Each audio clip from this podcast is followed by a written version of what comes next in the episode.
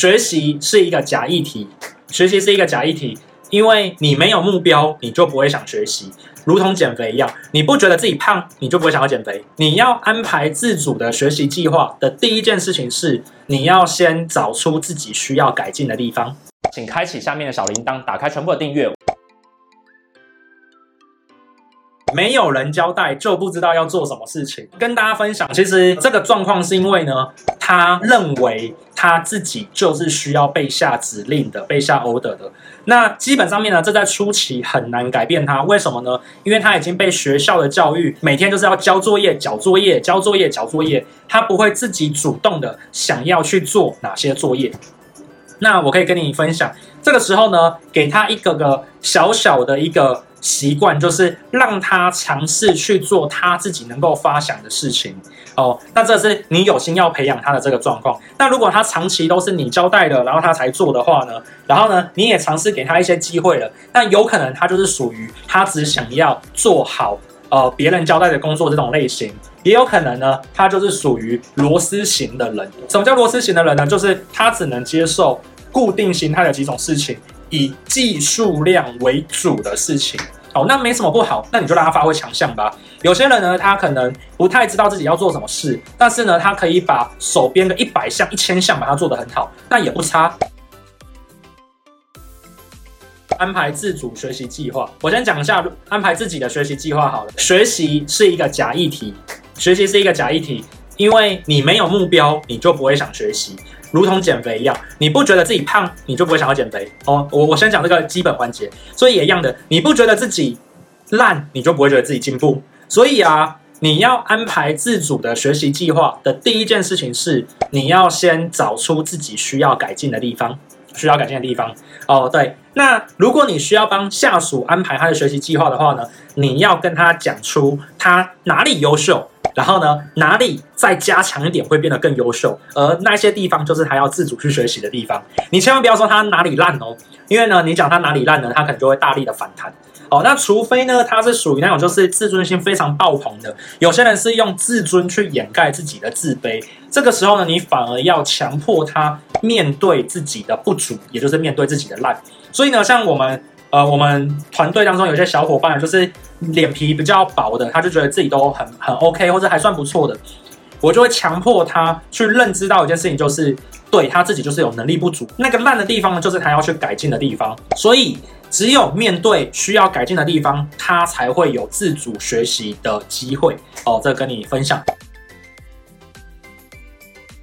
如何学习观察人。说实在的。我觉得他有一点点就是经验值，但是从几个角度可以去看，我自己我自己人生观察人大概会用这几个角度去看。首先，我绝对看他有没有服务精神，因为我认为一个有服务精神的人，他才有可能可以创造组织的利益最大化，才能够跟组织一起共同成长。所以啊，首先你要去看他有没有服务精神，在吃饭的时候愿意愿不愿意帮别人先准备一下碗筷，愿不愿意丢点垃圾哦，吃完饭之后愿不愿意擦个桌子等等之类的。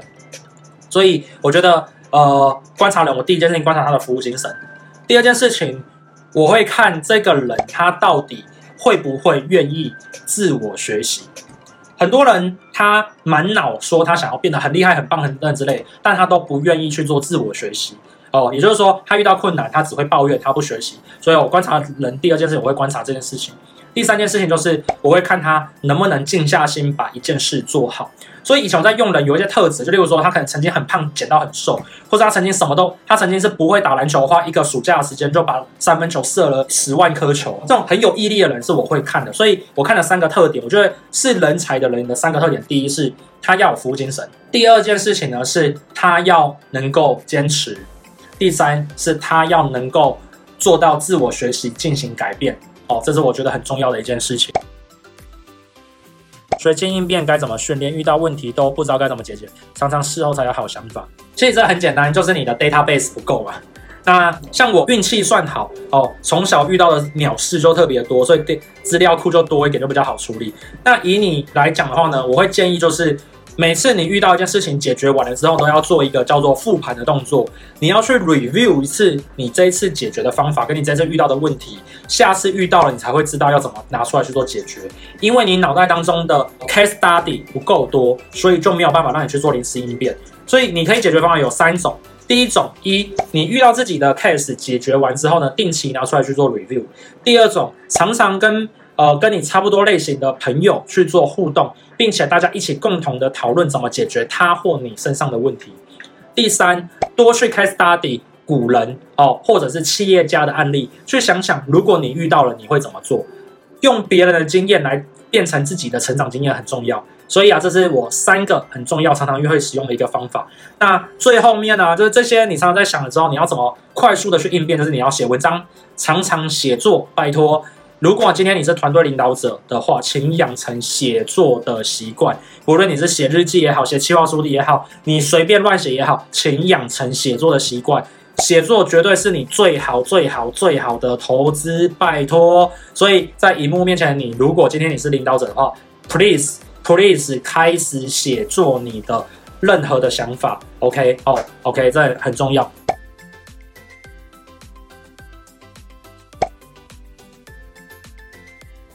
人之所以会无理取闹，都是因为他自己知道他自己错了，或他正在武装自己。今天你跟下属在做沟通的时候呢，你不用去想说你是高高在上的，基本上面你只要做到公私分明这件事情，你就很好拿捏你的距离。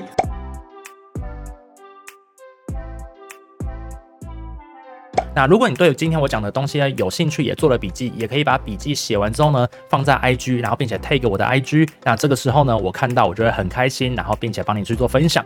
知道跟做到之间的差距在于努力的执行跟练习。那今天呢都跟你分享的这些观念了，那记得要去做它哦。好，那马克凡生活 CEO 会在每周一跟周四晚上的九点去做固定的更新跟跟片。那我们的内容都是在讲一些创业、一人企业、自我成长、行销趋势等相关议题。如果你喜欢的话，请开启小铃铛订阅。好，那我们今天的马克凡生活 CEO 就到这边，拜拜。